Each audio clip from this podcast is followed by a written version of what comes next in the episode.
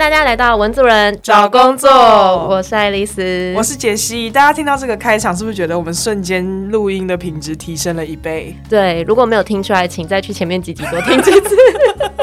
因为我们今天非常的特别，除了有一个新面孔之外，我们还到新的地方造访。对，我们刚刚进来的时候，完全像是企业参访。我们今天来到 KKBOX 新的录音室，在光复南路上面的 studio，然后有非常专业的录音室，然后有很专业的设备，但是大家不要跟我们抢时间，我们抢先来做体验。没错，那今天的来宾也非常非常特别，就是我们刚刚有提到说是一个新面孔，原因是他在大概两个月前的时候有私讯我们的 IG，对。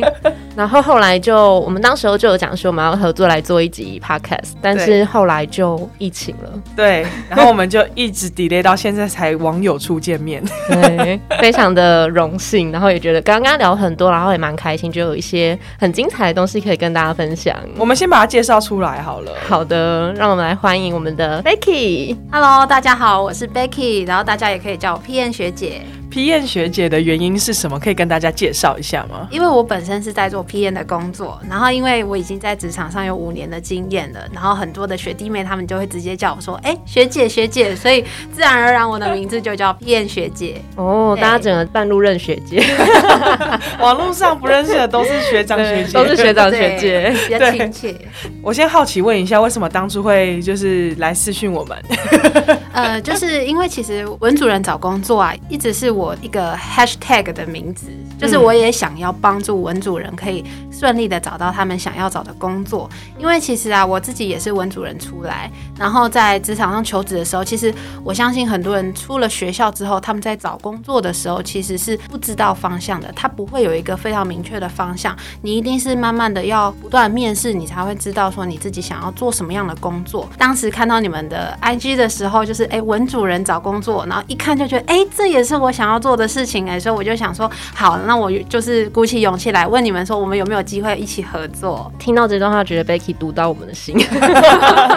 因为那时候看到 Becky 来讯的时候，我其实也蛮兴奋的。原因是因为我自己的工作也是皮验，但是是专案经理，也有跟朋友或同事聊到说，其实产品经理跟专案经理在做的东西蛮不一样的，但那也是一个转职的职涯选择。可是，在要思考关于转职到呃产品经理这个可能性。的时候，就会觉得对于产品经理的东西是蛮模糊的，所以那时候 P N 学姐来敲的时候，想说哦哦，突然 幸福来的太快，对对对，全宇宙联合起来帮助你，帮助你转职吗？不是吧？宇宙读到我的信念什么的，对，就是刚好是在思考的时候，然后收到来讯，觉得哎，好兴奋哦，所以其实还蛮兴奋，说这一次可以找到一样是文组背景，可是却在呃我们比较不熟悉像产品经理这样领域工作的 Becky 来跟我们聊聊，那我们就赶快。进入到正题，请 Becky 跟我们分享一下，就是你目前从事的产业，然后职位名称，以及你目前工作上大概的工作内容包含哪些？我现在呢是在橘子集团的乐点担任软体产品经理的这个职务。呃，大家都知道游戏橘子嘛，游戏橘橘子其实都是在做游戏的，但是其实我不是在做游戏，我在做的是软体相关的平台开发。有点年纪的都会记得，像是我们有一个 Gash 的点数，那在这个点数要去哪里买呢？我们就会在做在一个热点的平台里面去买。那我主要做的呢，就是像热点平台官网功能这种产品。然后我要去研究啊，我在这个官网里面我要做什么样的功能，还有老板想要加什么样的功能，还有一些玩家他们需要什么样的功能，然后就把它集结起来，然后把这个产品做出来。我刚刚其实有点心虚，我对于那个 game 的那个点数还停留在 seven 购买。哎，我也是，因为刚刚讲到那个游戏橘子，我就想到的是风之谷，就是小时候玩风之谷的时候。天堂是吗？天堂是也是对，还有那个魔力宝贝。但以前就是会偷啊，不是偷，就是。是 存好零用钱之后，去 Seven 还有全家买那个游戏点数，然后储值序号进去，对不对？对，大家对于这些点数的印象好像一直都停留在便利商店时期、序号时期。那 P N 学姐在做不一样的东西吗？对，其实我们还是会不断的，每年都会不断的优化我们自己的产品嘛。那其实大家可能像我们刚刚提到的，你可能在这平台上面可以去买点数，但这个买点数的这个过程，其实在我们早在十年前就就已经有这个功能了。那我们现在做的呢，会是像什么？就是我们要去优化说，哎，在玩家他们在买这些点数的流程，可以怎么样去让他们更好、更方便、更便利？我们会去想办法说，哎，玩家他们可以节省掉什么样的时间，或者是少几个步骤就可以快速的买到这个点数。那我现在做的。不一样的东西，就是我们会针对一些产业的趋势啊，去加上一些其他元素，像是针对玩家他们想要买什么样的道具，或者是什么样的票券，然后让这个平台去让玩家有更多的多元的产品物件，他们可以去购买。我们就会再针对这些的东西，然后去做一些优化的流程。了解，所以等于说，其实，在整个产品经理的工作，就是要先去了解这些，就是消费者他们的需求，然后去厘清，然后设计出你的产品到底未来要变成什么样子。还是说，更详细来说，你觉得可以跟大家分享，就是产品经理这样子的工作有哪一些内容呢？其实，产品经理他更多面向是要去顾及到整个产品它的走向跟未来的趋势，还有整个商业模式。你可能要针对公司它定下来的策略去规划这个。产品它可以怎么样去走，或者是它可以做什么样的商业模式去符合这个策略是对的。像我现在在做的可能是从零开始的产品，它是一个全新的东西。那你要去想办法说好，这个全新的东西，我可以去参考其他产品，它有什么样的功能，我可以怎么样去跟我的竞品。去做比较，那你要从竞品当中，你要去比较出，哎，什么样的优点是我们可以参考的？就这个过程其实是蛮冗长的一段时间，你要花很大量的精力呀，跟时间去研究。你整理出来的东西，你反而要去还要再做一些归纳，去收敛。你才可以做出一个最小 scope 的产品，所以我觉得产品经理现在我现在在做的就是我要花大量的时间去做研究。听起来他是一个比较像是 planner 的角色。那产品经理有需要呃跟哪些部门或者是哪些特定的职业密切的交流跟合作吗？像是之前在做专案经理的时候，我可能要沟通的是其他的开发的单位，像是 Android 啊或者是 iOS，就是这种个别的那种开发单位，我要不断的去沟通，去把整个产品开发出来，但是现在如果是产品经理的话，我要面对什么样的单位？我可能面对的是法务、行销，然后甚至还有会计、账务，这个这些单位，它会涉及到我的产品的走向，跟他未来的发展策略是有相关的。这些东西跟在专案经理的时候其实是不太一样的。了解，因为刚刚呃学姐有提到说，其实你之前的工作主要是专案经理，然后在这一年变成产品经理的吗？对，就是其实我在职场上大概五年的时间，那前三前三四年的时候都是在做专案经理的角色居多，那这这一年之后就是有转职。才真正的开始做产品经理的这样的一个职务。我在你的 Instagram 上面有看到说，你过去有一些海外工作的经验，关于你在做专案经理的时候海外派遣的经验，跟大家分享一下。呃，我可以跟大家说，就是其实我在研究所毕业的第一份工作，我就是直接外派到是红海的成都厂区，担任的是 APP 的 PM。跟台湾有什么不一样呢？其实会变成像是说，其实大家知道红海做的比较是硬体相关的，所以我进入到的是他们的 IT 的部门。因为当时的契机是因为公司刚好想要做数位转型，那所以他们就找了一些软体相关的人才，像是软体 PM 啊、软体的工程师。所以刚好我就有这个机会，然后就到了大陆。第一年的时候，我觉得呃最大的感受是你需要花比较多的精力在跟人的沟通，因为毕竟 PM 嘛，你做的工作主要都是以沟通为主，那你就要想办法去跟他们更融入他们这个组织里面，或者是这个小团队里面。因为可能在大陆人跟我们的呃沟通模式不太一样，是他们是有话直说，跟台湾人的比较像是嗯比较保守，他可能不会对他可能会绕一句话来告诉你，哎，他想要什么。但是大陆人他可能就会直接告诉你说你这样不对。所以在前前一年的工作的时候，我觉得花的比较多的是建立彼此的默契。然后因为我们可能是大概一两个月才能回来一次。这样飞来飞去的生活其实蛮蛮爽的。哦，哎，这喜欢的原因是什么？是本身特别喜欢这种旅行，对，因为就是那种感觉，就好像你像是一个旅者，虽然你的工作地在那个地方，可是你会有休假的时间，然后人我们有一个返台假，通常返台假就是七天左右。所以回来台湾就是完全不用工作，你那个礼拜就七天里面，你可以好好的玩。你只是偶尔就回一些公司的讯息就好了，所以那那三年的过程，我觉得很像是一个旅者。我觉得应该会有一种真的觉得自己好像长大了。你说从学生时期变成，对，因为他是应该跟学生时期是完全很差异化的状态，然后又好像掌控了自己的人生，跟毕竟就完全离开原本自己长大的地方嘛。所以我觉得那种感觉应该是真的会成就感大爆发。会，然后因为我们外派嘛，还是会有其他的台湾人。所以那时候会觉得台湾人变得很团结，然后下班啊就会一起去吃宵夜或者是唱歌。呃，对于后面转职的这条路上，你有觉得外派的经验对于转职是加分的吗？啊，对于科技业来说，我觉得是。如果今天我进入到了，我可能回台湾，我进入到的是别的产业的话，我觉得可能加分的作用就没有那么大。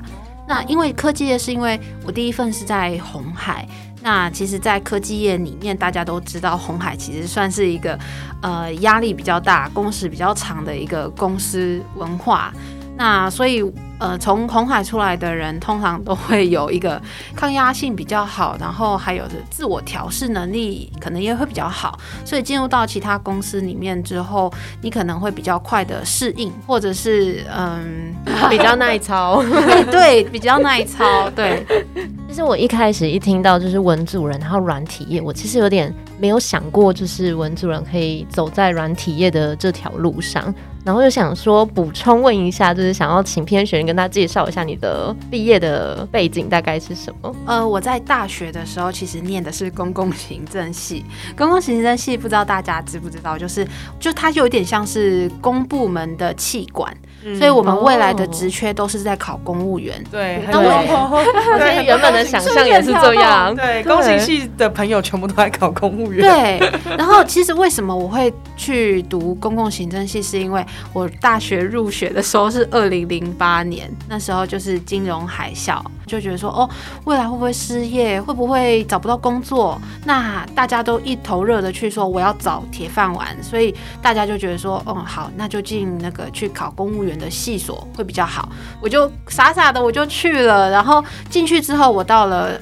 大二的时候，我就发现我对法律其实很没有兴趣。然后后来我到大二就决定说我要转，我不是说转系哦，就是说我想要未来我不要考公务员，我不要让自己局限在我考公务员的这条路。然后所以那时候我就开始在学一些气管的一些课程，像是经济啊、财经啊，就是这这类的课程，我就去修。所以这也是为什么考研究所方向是以经济系所为主。后来我就进入到了正大的国发所。我们主要研究的是经济、社会、政治这三大领域。那我主要学的就是经济相关的。听起来好像乍听之下跟软体业好像没有到很接近，不知道就是是是我的误解吗？还是说偏学姐其实可以跟大家解释一下这样子的背景，其实跟软体业的关联，或者是说其实是有哪一些帮助的？说实在的，对于工作里面的内容啊，没有太没有实质上的帮助。为什么会走到软体里面？我觉得它也算是一个契机。说真的，因为我们文组生，我们并没有呃理工的背景，我们没有呃写写程式的这种背景。软体批验这个职缺来说，对于文组生是一个比较低门槛、好进入的一个职位。如果文组生想要进入科技业的话，其实我非常推荐，就是你可以从事批验这个职位。不管是软体还是硬体，它都是在科技业里面需要担任沟通者的这样的职位。那身为文组生的我们，其实对于跟人之间的沟通交流啊，其实我相信，如果你喜欢对外沟通，或者是你喜欢参加社团跟人交流啊，这种生活或者是这种工作方式的话，你进入到 P N 这个工作是非常能够得心应手的。就前期你可能要需要一些抖面的一些知识的累积。对于我刚刚讲的，就是我念经济系所，然后进入到软体业，其实真的没有什么太大的帮助。但是我觉得，因为我念的是经济，当时是在研究呃两岸的两岸电子商务的这样的研究，那所以刚好红海他有想要做这样的数位转型。那所以，我就是在介绍说，哎，我我在研究论文里面写的写的这方面的内容，所以刚好也是主管也是看到，就觉得哎、好像有这样的经验，所以我觉得你适合，那就来试试看。那对于就是想要投入到产品经理的这一群就是新鲜人，或者是所谓你的学弟妹们来说好了，因为学姐嘛，对不对？对，嗨对学弟妹们来说，呃，你有觉得哪方面的能力，不管是硬实力还是软实力，是特别可以提升，然后可以投入到这个领域是加分的吗？其实，如果是要鼓励新鲜人或者是学弟妹可以怎么样成为一个比较专业的一个 PM 的话，我会建议在学校的时候可以去多参加一些社团。就是我会觉得不要太局限在自己的小圈圈里面。你或许在大学你会有一个小小团体，就是天天一起上学，一起研究你的段考、月考、段考、段考。期中、期末考，期中、期末考完蛋了。对，就是就是你不要局限在你自己的小圈圈里面，你应该要去多认识人，去多交流，去多参加社团，或者是担任干部都好。我觉得你只要踏出去，去跟人家去建立交流，你会你的那种对外的连接，那种能力其实是慢慢慢慢的会被建立的。然后你要扩展你自己的人脉交友圈，等到你出社会之后，你会慢慢的觉得说，哎，幸好你曾经有这样的一个经验，所以你不会对外害怕沟通。再来，我觉得学弟妹们他们可以去增加自己的英文能力。那为什么会这样说？是因为其实有些职缺的 PM 他是非常需要有英文能力的，因为他可能会需要对外国客户。然后，其实，在科技业方面，其实他也蛮重视英文能力的。对而且其实真的出社会之后要找时间恶补，真的比在学生时期痛苦很多。对，我现在就在经历这个过程，我现在我就是速度放弃啊！因为我最近就是也是买了线上英语家教课，我现在跨出那一步了，啊，好累哦。那你真的有看吗？上课啊是家教课啊，一定要就是你一定要上去跟老师对话。哦，所以你有真的没有放他鸽子？对，可是就是确实就如那个刚刚提到的，我觉得英文能力对于所有的工作来说都是非常加分的一件事情。但是是小时候不懂事，就 会觉得哎，用中文就可以打天下了，干嘛、而且小时候不管老师怎么说，不管学长姐怎么说，你还是觉得没关系，遇到再说。对，就很容易这样。对这真的是你要经历过了，你才会说出这样的。哎呀，为什么早知道？对，而且像现在假设大概真的出社会五年，你开始想要有点转职到一些钱比较多的地方，你就会发现，OK，好，你也是英文不够好，就是无法进去。真的它是硬门槛的、对，那呃，我最后想要就是请 P N 学姐聊一下，就是第一份工作好像大家都会这样，就经历一个辛苦的过程。然后我也看到你在 Instagram 上面有分享，就是关于地雷之缺的特征，要不要从就是面试的经验，然后还有你的这一篇贴文里面来跟大家分享一下你的求职的经验，然后还有地雷职缺的特征。OK OK，那我来跟大家分享一下，就是呃，你在面试的过程中会遇到一些问题，可能是大家也会跟我一样遇到的这些经验，像是你可能在面试的过程中，你可能会遇到，哎，为什么人质的态度这么不好？就是其实我是我想要进这间公司啊，可是当人质的可能态度会有对你来说有落差的时候，你可能就会觉得说，嗯。这间公司真的好吗？会会，当然会有，你就会觉得说，对，嗯你就会觉得说，为什么人资要这么凶？你就会开始各种联想，这是不是死缺？然后这是不是很雷的公司？因为公司文化不太好？对，我觉得面试的时候真的是可以略知一二，对氛围，嗯对，啊，对啊，所以你就会，你遇到一些人资的态度可能不好的时候，你可能就会觉得开始会有各种小宇宙爆发的那种感觉。然后再来就是一些情况，像是你可能来面试这个工作的时候，你是在一零四啊，或者是 LinkedIn 上面看到的职缺的内容跟你是有符合的，你才会来面试嘛。但是可能在谈的过程中，他可能要你做的事情又跟上面写的职缺的内容又不一样。然后你就会觉得很挫折，你到底是在什么样的定位？我我是要，然后你又你在面试，你不可能说，嗯，这跟我想要的不一样哦，嗯然后你就走了，嗯就会很多的内心纠结，是我会错意吗？还是干嘛的？我真的要进来吗？然后他可能会就发给你 offer 的时候，你可能又会觉得说，啊，他这样子就给我了，我 更怀疑自己。对对，你你就会开始怀疑自己，而且你不会怀疑的是对方。嗯就是我觉得这是新鲜人很容易遇到问题，就是其实可能是公司它的定位不明确，然后反而面试完之后是导致是自己内心在纠结。尤其是新鲜人在面试的时候，又会觉得自己好像是有求于人，但其实我觉得不是，就是面试本来就是一个互相了解的过程。没错，所以我就是会在鼓励学弟妹，就是在面试的时候，你要尽量的，就是去找你自己想要的工作。你要真正去找你想要的工作之后，真的是符合你理想的，你才不会强烈的感觉到说，哎，这个跟我当时面试的不同。而且其实工作本身已经是不容易撑下去一件事，情 要投入之前真的是需要先想清楚，对，真的要觉得完全对了，你再走进去。很难完全对。对，毕竟我们现在也想问看看，就是当时候听起来进入红海，就学姐应该真的是满心期待，然后觉得很开心。不知道到时候进去之后有没有一些跟想象中不符，或者是说其实有些文化你没没有那么喜欢。嗯，我可以分享一个最感同身受的那种感觉是，其实我们从学校离开之后啊，我们其实是抱持着一个热血的心情，想要为，好像觉得说，哇，我接下来要做什么样的大事业，我要为国家贡献什么，我要做出什么样的东西。可是你进去到公司里面之后，你遇到的挫折啊，绝对不会是任何什么专业上的事情，你可能遇到都是人的问题。对，没错，你遇到人的问题的时候，你就会觉得开始自我的又怀疑，然后怀疑说啊，是不是我能力不够啊？是不是我的沟通上有问题？为什么老板这样对我，或者是对方的人这样对我？然后为什么要挖坑给我跳？你会有好多的小剧场就会出现，然后导致你失去了你原有的那种初心。嗯，对，所以我觉得这是最大的心境，就是我们一直在强调，好像你要有多大的能力，你才可以去做什么职位。其实 no，我觉得你其实更应该的是，其实你对外沟通、对人那种感觉才是真的。我们刚好上一集的时候才聊到，就是关于职场上遇到的人，其实就是最难搞的，因为最难搞绝对不会是做事，永远都是与人沟通、与人合作、与人共事。没错，没错。嗯，而且我觉得在职场上面有太多东西，不管是要学习或合作，其实都要从身旁的人开始做起。所以就好像是一个无法被避免，但是一直要触碰的一个东西。对，所以我觉得最大的落差应该是来自于心境上需要一些调整，对不对？对你应该要去做调整。我觉得这就是像是人家说的学校没教的事情，就是你的那个经验。这经验你只能真的是慢慢的走过，你才会有那样的经验，然后慢慢的调试自己。那节目的最后呢，想要请学姐跟我们分享一下，就是对于现在大学生的建议，或者是说如果回到过去的话，会想要对过去的自己说什么？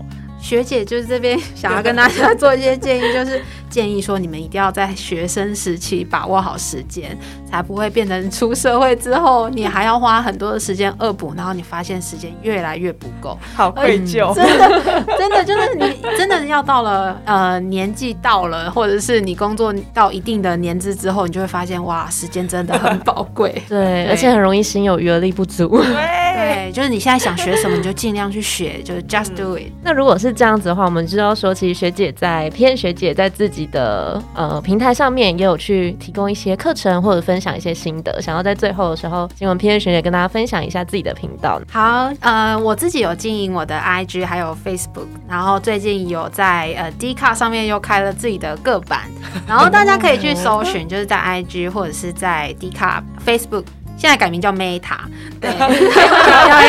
Facebook 还是 Facebook，是母公司改名哦，母公司改名叫 Meta，对，然后可以大家可以在上面去搜寻，就是 P N 学姐的名称，然后应该就可以搜寻到我。然后我最近有帮呃学弟妹举办了一个小小的活动，叫做 P N 之牙陪跑计划。这个内容呢，主要是在做，就是如果你们接下来年后过年想要找 PM 相关的工作，我有做了一个这样的陪跑计划，我可以帮助你们，就是从零开始写履历，然后针对你想要找的工作内容，我可以帮你做一些履历优化的这样的一个计划。那如果你们想要知道更多的话，可以在我的 IG 的首页，然后这个首页呢，我有一个免费的报名课程在里面，大家可以搜寻。哇，就是相信听完今天就是 PM 学姐的分享，就会知道。他是一个非常乐于去分享他的枝芽的过程，然后也是一直保持着很正向、积极、乐观的态度，所以当然是非常非常推荐给真的有需要的学弟妹们。如果你对于 PM 这个工作是感兴趣的话，就欢迎大家可以去搜寻 PM 学姐，